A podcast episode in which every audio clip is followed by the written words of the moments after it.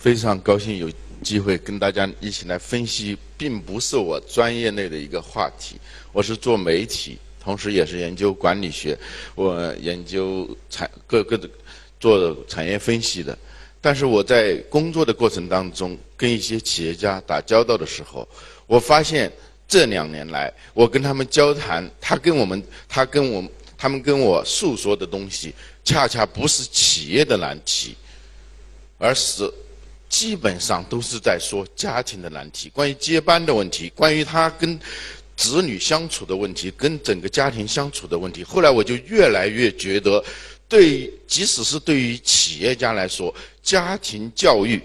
是一个非常忽被我们忽视，但是的的确确又非常重要的一个话题。所以啊，今年以来我就写了一组文章，就叫父与子。啊，谈这个从父亲和孩子的关系当中，揭示一种我们呃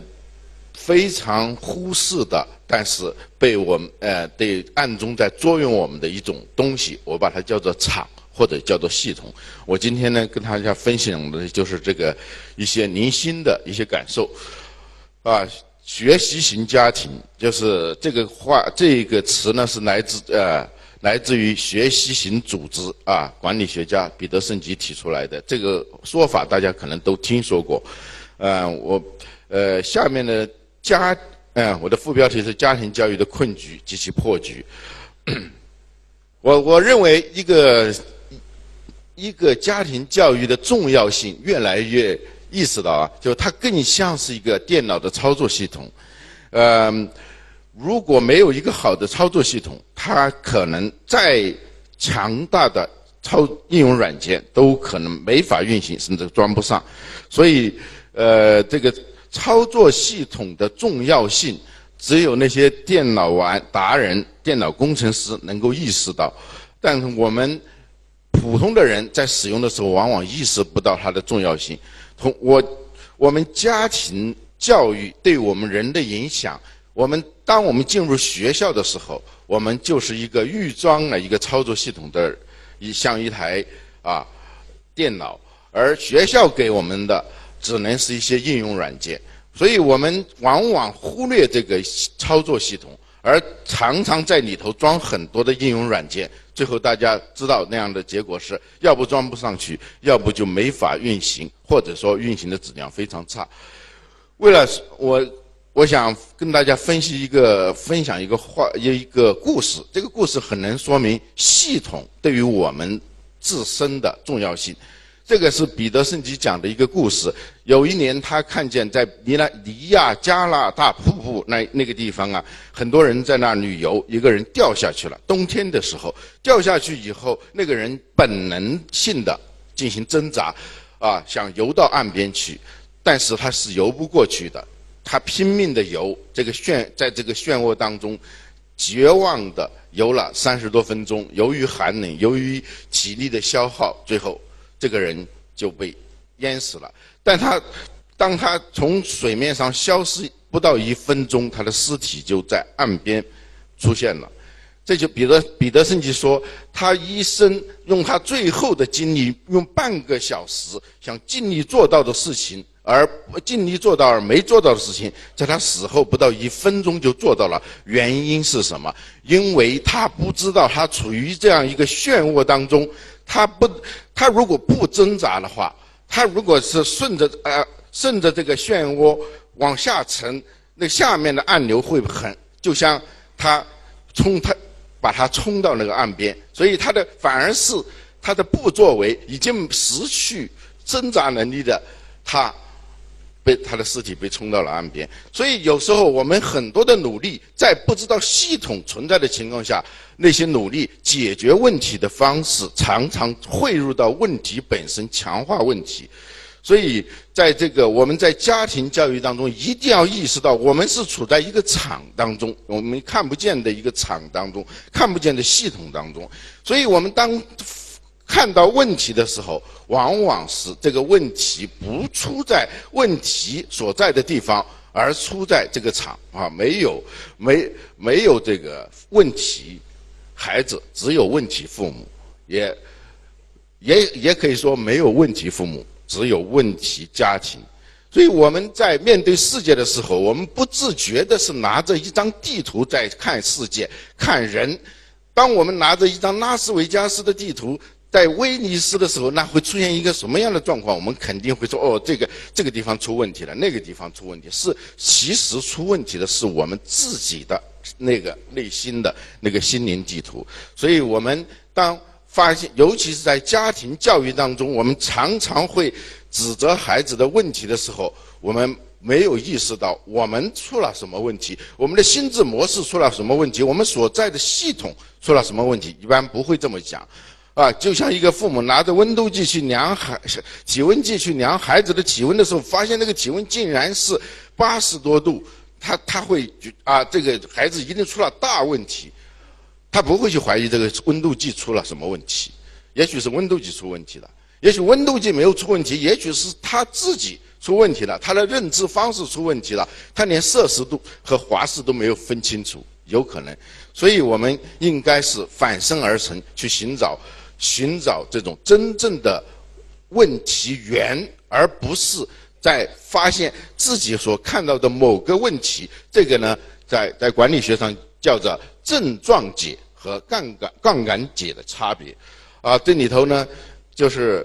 有一个故事是太阳和风打赌的故事，很多人听过，这是《伊索寓言》里头的。太阳和风要打赌，说我要，呃，我们让如何让这个人让他的棉袄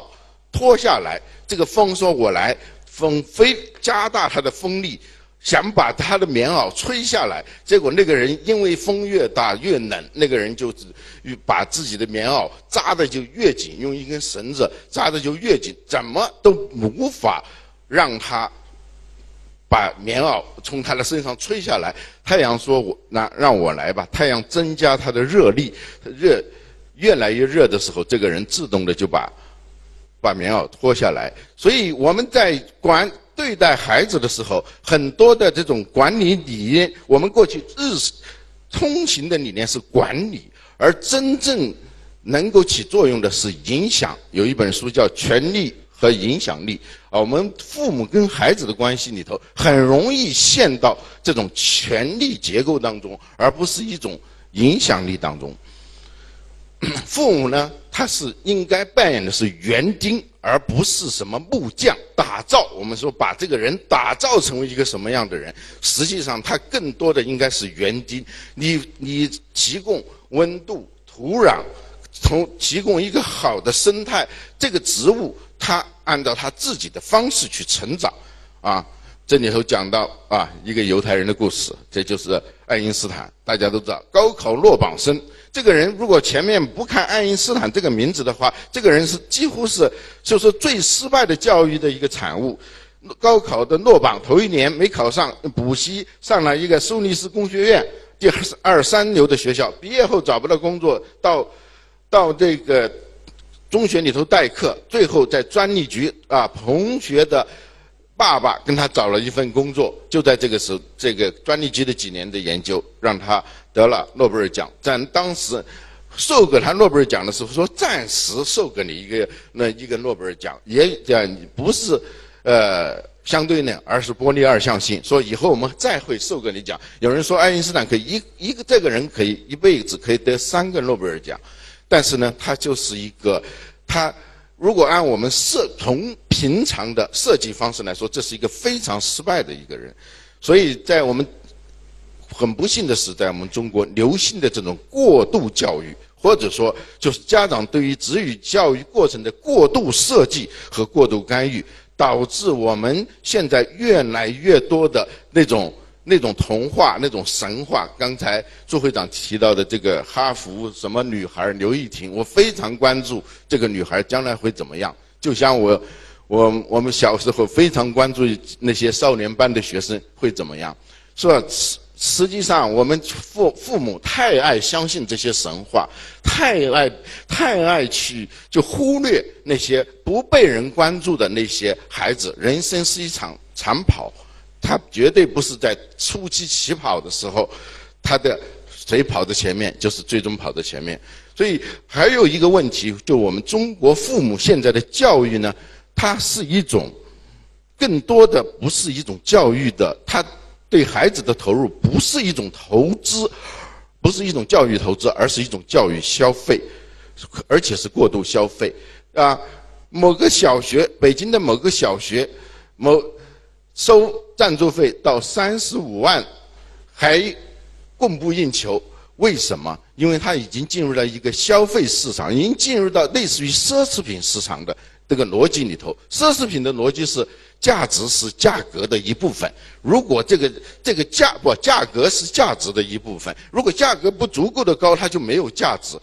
我们现在陷入到教育消费当中，陷入这样一个逻辑当中，像买名车、买名包的一样去购买孩子的这种教育。实际上，这种教育是以我我可以可以。就是通过很多的案例可以证，就是说能够能够证明这一种这种方式及最后的后果非常的令人担忧的。好，还有一种呢，就是我我嗯，我们平常讲的就是说，对于孩子这种教育的方式，这种打造，这种用我们尽可能多的资源去把它。灌输到孩子身上，用这个用这种像做川菜的方式，就是大量的使用各种调料，而且这种调料呢是相当的、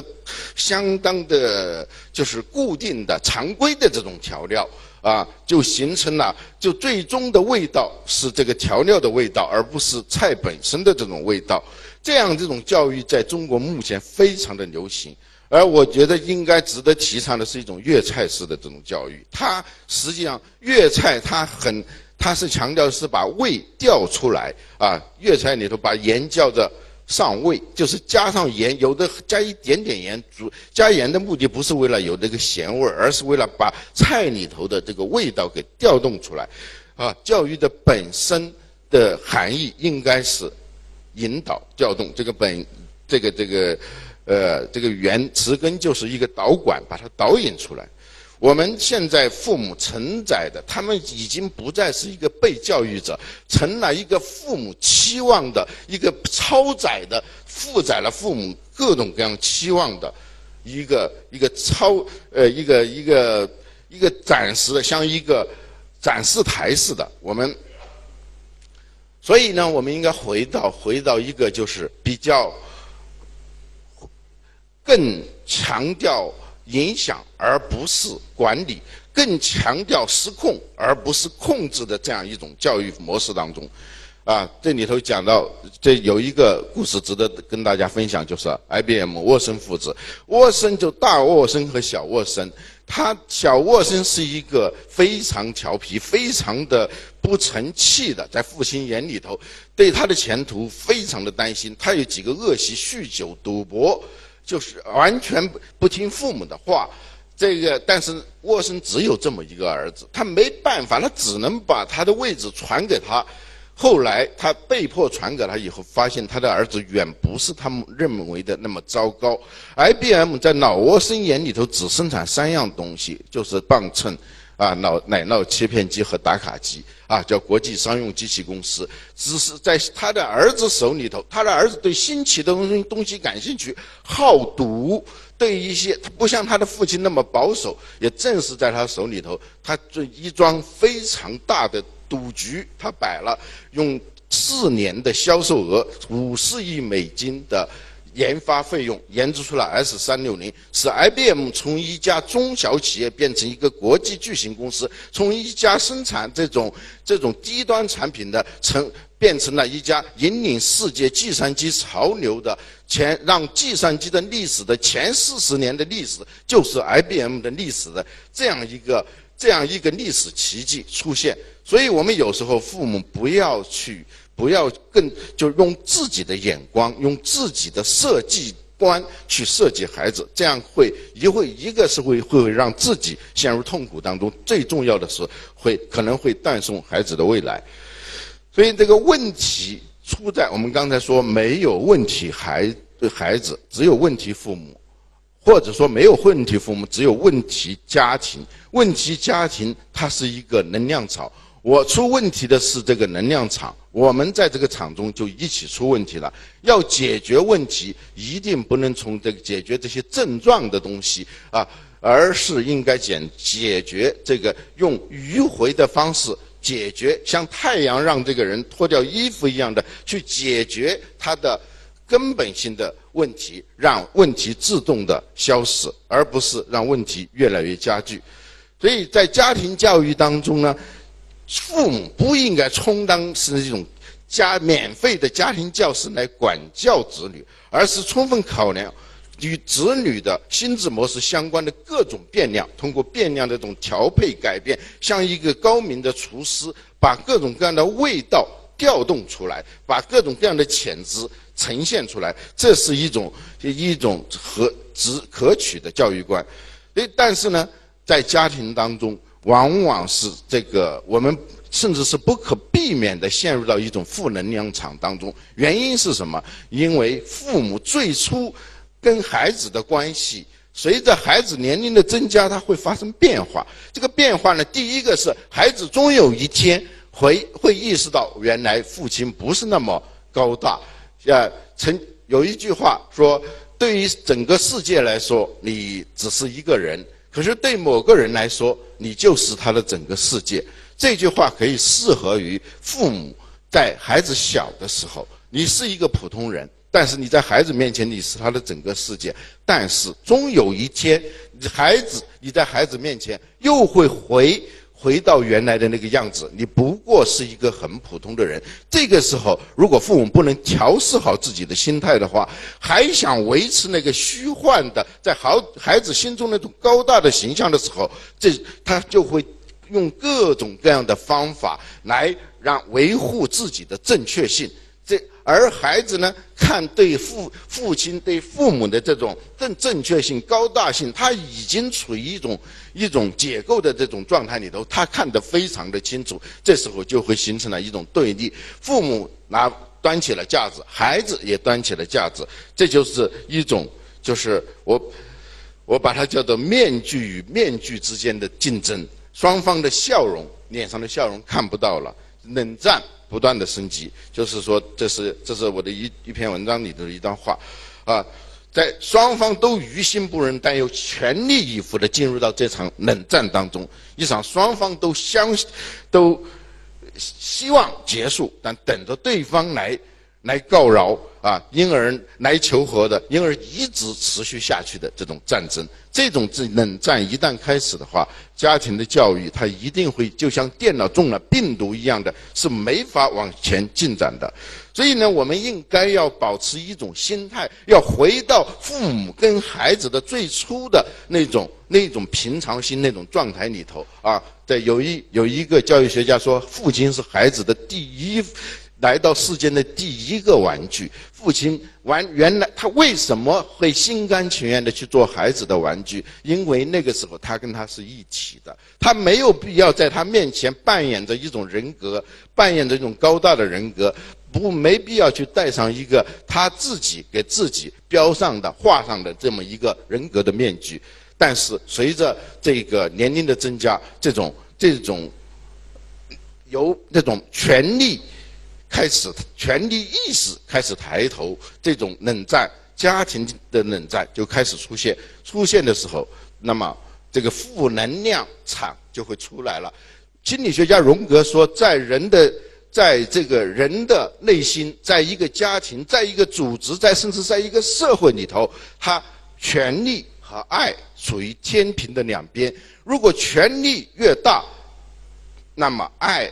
就会越少。如果爱越大，一个权利越少。我们对一个人的权利欲越重，我们对他的爱欲就会越少。我们对一个人越是爱，爱欲越越大，我们对他的控制欲就会越少啊。所以父爱和母爱的两个差别，弗洛姆说，它是一个。根本的差别是在于，是一个有权利欲和没权利欲的这个差别。母亲总是喜欢那个最没有出息的孩子，父亲总是喜欢那个最有出息的孩子。为什么？因为父亲是，父亲父爱的理由是他值得爱，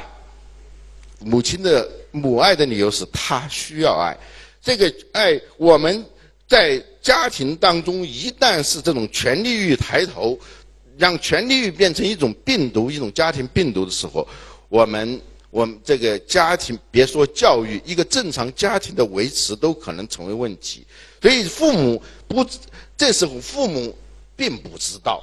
父母在做“我总是为你好”的这样一个自认为善良的初衷里头，不断去干预，不断的向孩子输送这种负能量，从而使整个家庭都成为一个负能量场的时候，呃，他目的是为了构筑自己的权威，他浑然不知在子女的眼中，他那已经是一个不断自我丑化、丑化、自我作践的病人，所以呢，这种病毒。在家庭发作的时候，那是一件非常可怕的事情，就是负能量场发作。所以就是每一个每一个父母都说这孩子太不听话。实际上，孩子所谓的不听话，也就是说是用哲学的话说，就是就是不服从，习惯性不服从和逆反。为他只是在某种场景、某种权力结构里头。做出了一种自动的反应，并不是说他在所有的环境里头他都是这样的。当你给了他一个场，他自然就做出这样的反应；当这这个场不再存在的时候，他就他就不会做出这样的反应。所以，这个你你每一个孩孩子，每一个父母在说孩子不听话的时候，你发现孩子在某些地方是非常听话的，他是非常愿意去服从的。所以，这个呃，这个父母的权力的自我消解，如何去俯首甘为孺子牛，尽可能的消解自己的这种权力意识，是一个一辈子要做的功课。嗯。所以，但是在家庭教育当中呢，我们是很难做到这一点的。原因是什么？是因为语言本身的问题。我们在沟通的时候。我们谁也没有认真的去学过这个沟通的技巧，啊，除非这些专家。而但是呢，我们认为自己很有沟通能力，啊，就像一个没有钱的人，一个穷人是知知道自己没有钱的，但是一个没有沟通能力的人，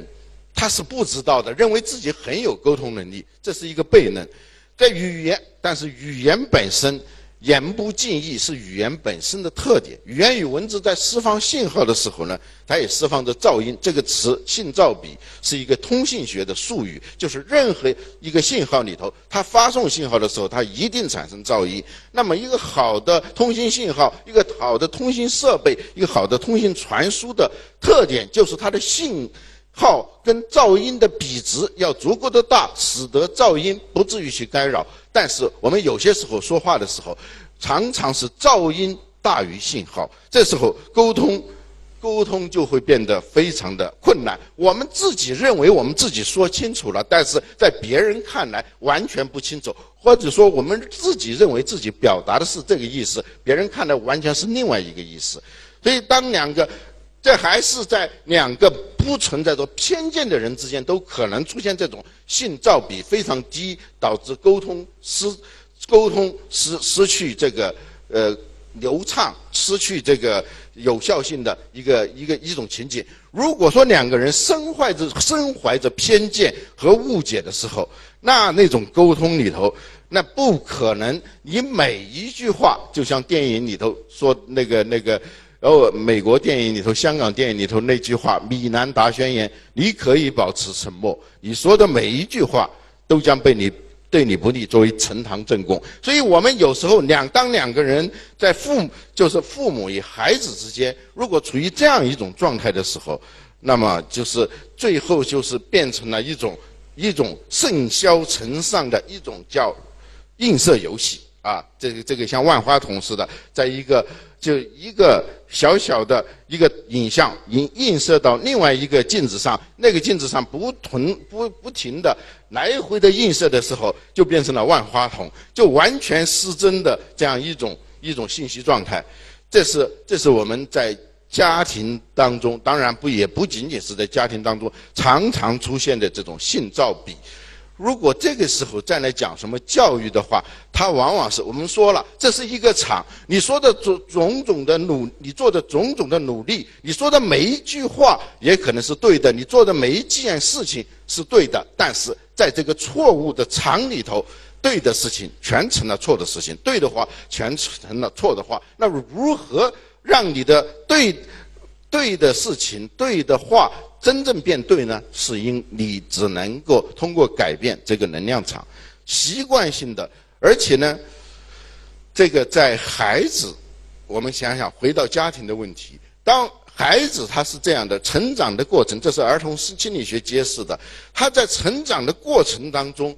他越来越开始这个，呃，学会，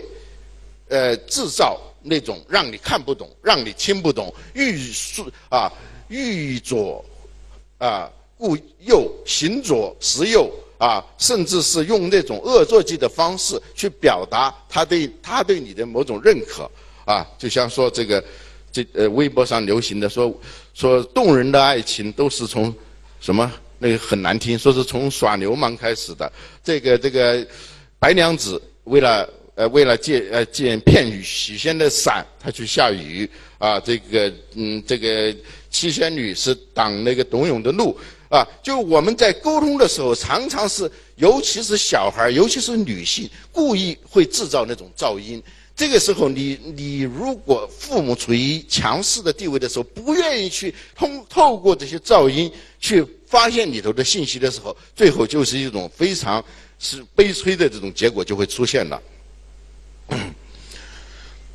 好，这里头就涉及到一个问题，就是爱和冲突的问题。我这里头讲爱，实际上它的另外一个意思，其实就是一个正面的能量场，啊，恨或者说误解或者偏见，那就是个负面的能量场。爱与冲突这个话题呢，是我最近我才意识到的，啊，当时就是啊，嗯，因。嗯，看了欧亨利的小说，重读他的《麦琪的女巫》的时候，我突然意识到，原来不仅仅是在恨当中，在爱，而且是在爱当中充满着冲突，而且爱越深，可能冲突就越深。很多人由于没有意识到这一点，所以往往是因爱生恨。最初的一个很甜美的爱，最终变成了一个一个很庸俗的。爱情闹剧和悲剧，啊，这个这我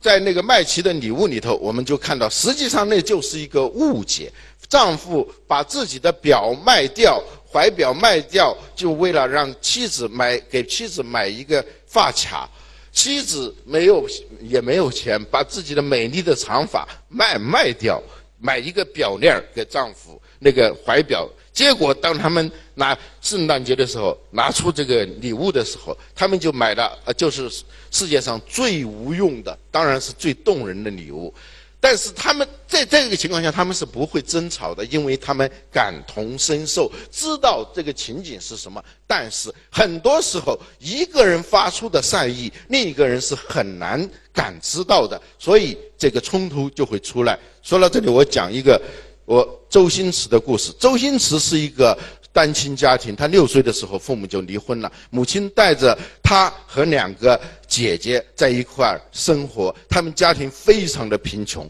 但是即使是在非最贫穷的时候，他的母亲每个月借钱都要买两次肉给他们吃。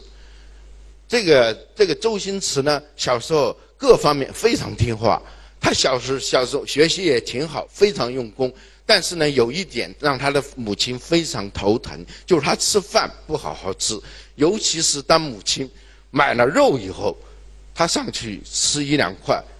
然后呢，吃他就故意的再加加几块，不让他的他的姐姐吃，加几块的咬咬一小小口，然后就不吃了，就扔在那个扔在那个盘子里头。那母亲看觉得可惜啊，每次呢就只好啊就把他咬过的这个肉。吃嗯吃掉，有一回他的母亲在这个呃就买了借了钱买了几个鸡腿周星驰不好好吃，故意一下子掉在地上了，这个那个那个掉在地上那个地上非常脏，已经不能吃了。这个时候他的母亲就非再也忍不住了啊，家庭这么家里这么困难，你还这你这么不听话，这么不珍惜，就拿起棍子就打，打。周星驰也不也没有哭，他只是咬着牙，就是看着他母亲，这件事情就过去了。多年以后啊，周星驰和他的母亲在凤凰卫视做节目的时候，他的母亲就讲了这个事情，说他周星驰小时候最大的。让他最不满意的、唯一不满意的就是吃饭，尤其是这个这吃有肉的时候，他不好好吃。周星驰当时听听他母亲说的时候，他已经有一点就眼眼泪就就要流出来。他说：“妈妈，你你不知道吗？嗯，你一直没有你没有看出来，每次我都是故意的。”因因为每次买肉的时候，他母亲是从来碰都不碰的。周星驰通过这样一种方式，让他的母亲去吃这个肉。你想想，这里头周星驰是最好的善意，他用的是一种错误的方式，而他母亲是完全没有理解他是这样一种用心，所以就拿着棍子去打他。所以到我们，我。在一个最亲密的，叫母子之间，母子连心啊，在这样的情景下，我们还能产生这么大的误解。如果这个周星驰不去做这个节目的话，这个误解可能是他母亲会把这个误解带到坟墓里头去。他不知道周星驰以这样一种方式来表达他的爱。你想想，我们在日常生活当中有有多少噪音背后藏着那种信息，我们没有解读出来。所以在家庭当中，这个很非常重要的，就是应该培养一种叫做道德情操的东西啊。道德情操论是有一个经济学家叫亚当·斯密，也是道哲学家、道德哲学家。他这个温总理前前些年推荐大家读这本书。而这本书呢，叫《道德情操论》的这本书，这是亚当·斯密非常推崇的，自己认为是最重要的书。他的墓志铭上没有写他是《国富论》的作者，他写的是格拉斯哥大学道德哲学教授、《道德情操论》作者啊，就这本他是自己非常看重的。这里头他就讲到一个就是道德情操的。关于道德情操的，怎么来定义道德情操？所谓道德情操，就是对他人的感知能力，就是对别人的需求、对别人的痛苦感同身受的能力。这是我们这个社会里头一个市场要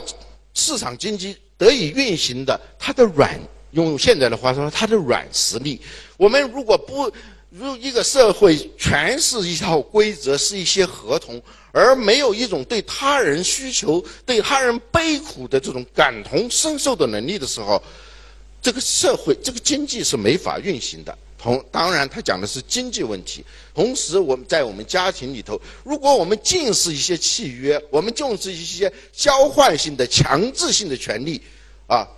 那。世界上的权利分为三种，一种叫强制性权利，啊，一种叫交易性权利，一种叫共识性权利。强制性权利就是那很简单，你不这么干，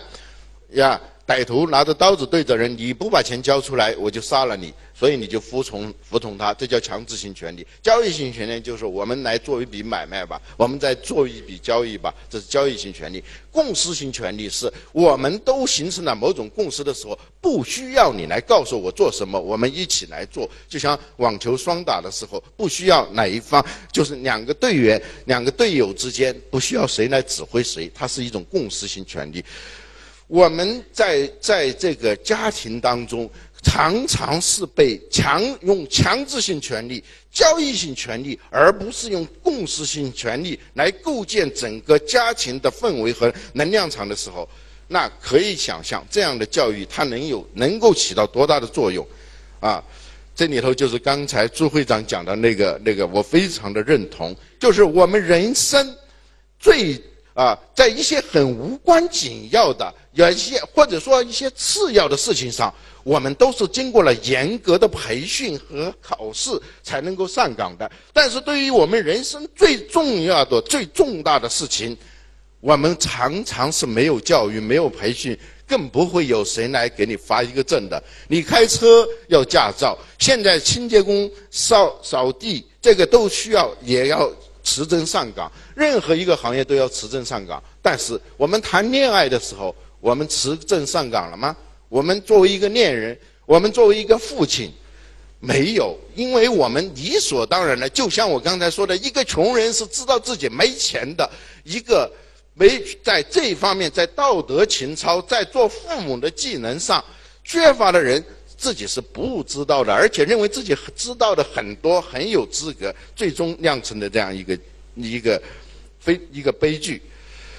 所以这个这个道德情操，我所说的这种，或者叫仁者之心啊。是一个，是我们现在家庭当中，尤其是父母，或者说也是孩子，你要传达给孩子，就是对他人的痛苦和需求的敏感的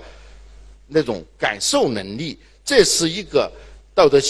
可以叫道德情操，也可以叫仁者之心。仁的意思是就是敏感，有个成语叫麻木不仁，就是对别人不感，就是不敏感。我们《弟子规》里头强调的，其实不是不是服从啊，不是简单的服从，而是一种对别人需求的一种敏感。父母呼应勿缓，他是要强调一种敏感。而我们现在的家庭的这种教育里头，百分之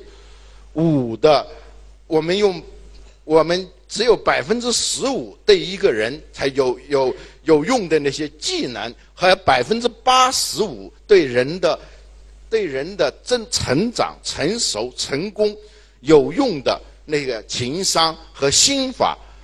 我们学校教育是根本不提供的。谁就是这个是在一种放任的状态下，有的家庭提供的，有的家庭在一种提供的是正面的教育，更多的、更多的情况下，常常是一种负面的教育。所以这个竞争力。和我们老在讲孩子到底的孩子的竞争力是哪儿啊？你去上黄城根小学，我也去上黄城根小学，上北京四中，然后送到国外。我现在经常碰到的一件我特别特别一开始烦的，你准备把你孩子送出去这样的话，但是现在成为一种标配，就是呃，就就觉得你如果不这样，你就不够成功。这样一种教育实际上是很很很可怕的。你的百分之八十五都没有做，你再就用那个百分之十五的去去去努力，实际上这个一个孩子的竞争力恰恰就在那些那百分之八十五。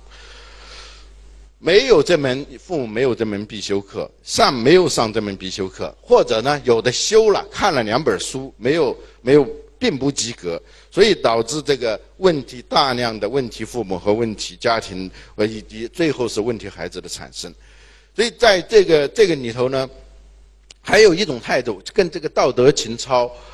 也相似的，我们我们把它叫这是一个心理学的说法，叫欣赏式探寻，就是父上司与下下属、父母与孩子、老师与学生之间要学会一种。欣赏式探寻，而不是挑衅性质疑。这个我们做父母的常常会陷入到一种挑衅性的质疑当中。当你挑衅性质疑的时候，你会把这个病毒、这个负能量传达给孩子，孩子也会对你进行挑衅式性质疑。这时候，冷战就会开始。一种破坏性的气场是双方在沟通的时候都忘记了最初的意图，啊，就是不去沟通，不去协同。最后变成一种你对我错，你错你啊，你对我错，永远在寻求这个，双方都在寻求所谓的正确性的这样一个跷跷板上，那是非常糟糕的。而应该是我们应该学会一种欣赏式探寻。这个欣赏式探寻是由跟著名的罗森塔尔实验是是连在一起的。罗森塔尔实验可能大家都听说过啊，这个我就不不详述了。就是这个你怎么预期？孩子就会怎么成长啊？这个无论是爱的情操还是预期力，可都可以概括为家庭教育中的正能量。这是一种能力和能量，确实确实这种能量和能力的父母，就是无证上岗的父母。他们很难营造一种正能量的家庭生态和氛围。这样的家庭，哦，写错了，这样的家庭很难是左这样的家庭教育很难是卓有成效的。所以最终回到我要演讲的这个主题：学习型家庭。这个学习的意思，在彼得圣吉这个 learning organization，它讲的是一种。能够不断的反省自己的心智模式。我说这句话的时候，我是受一种什么样的意念在支配？我做这个行为的时候，背后有什么东西在导致我？是我处在一种什么样的环境当中？就像刚才那个我们讲到那个故事，你当你在漩涡里头挣扎的时候，你知道你是在漩涡当中，你要调整你所你你的行为，这种才叫反省或幡然醒悟，而不是。简单的形成一种机械的、直接的这种解决方案，这才叫学习。我们、我们、我们的家庭应该是，就是形成一种对于系统、对于这种心智模，我们自己看不见的，但时时刻刻在左右我们的心智模式的一种觉察、一种幡然醒悟。所以，爱因斯坦说得好，就是永远在做同一件事情，却一直希望。一直期望不同的结果，这叫精神错乱。我们，我们这个在在要改变孩子，首先要改变家庭的这个场。我们不断的反省，我们要知道，我们现在给出的一造造成的后果，不是简单的，而是一个变量，它汇入到各多种变量当中，最后成为了最最终的结果。放弃直接，放弃那种我这样。呃，马上要有产生一个线性的因果关联的这种思维方式，这是我们在家庭教育当中经常会这样的。我把他送到了哈佛，他就一定成才；他我把他培养成少年大学生，他将来一一定一定成为一个伟大的科学家啊！完全不是这么回事。我们的调查当中，湖湖南省的至今为止三十多少三十年的高考状元，现在。他记者去调查的时候，只有四个人能找到下落。在互联网如此发达的情况下，找一个人是非常容易的，但只有四个人找到下落，而且找到的这四个人当中，无一有什么成就。这是湖南省的高考状元。所以我们不要去做这种践行的因果，被这种现行因果教育观所束缚，而应该学会一种系统观，一种对于场的意识，让我们的家庭成为一个真正的学习型家庭。好，谢谢大家。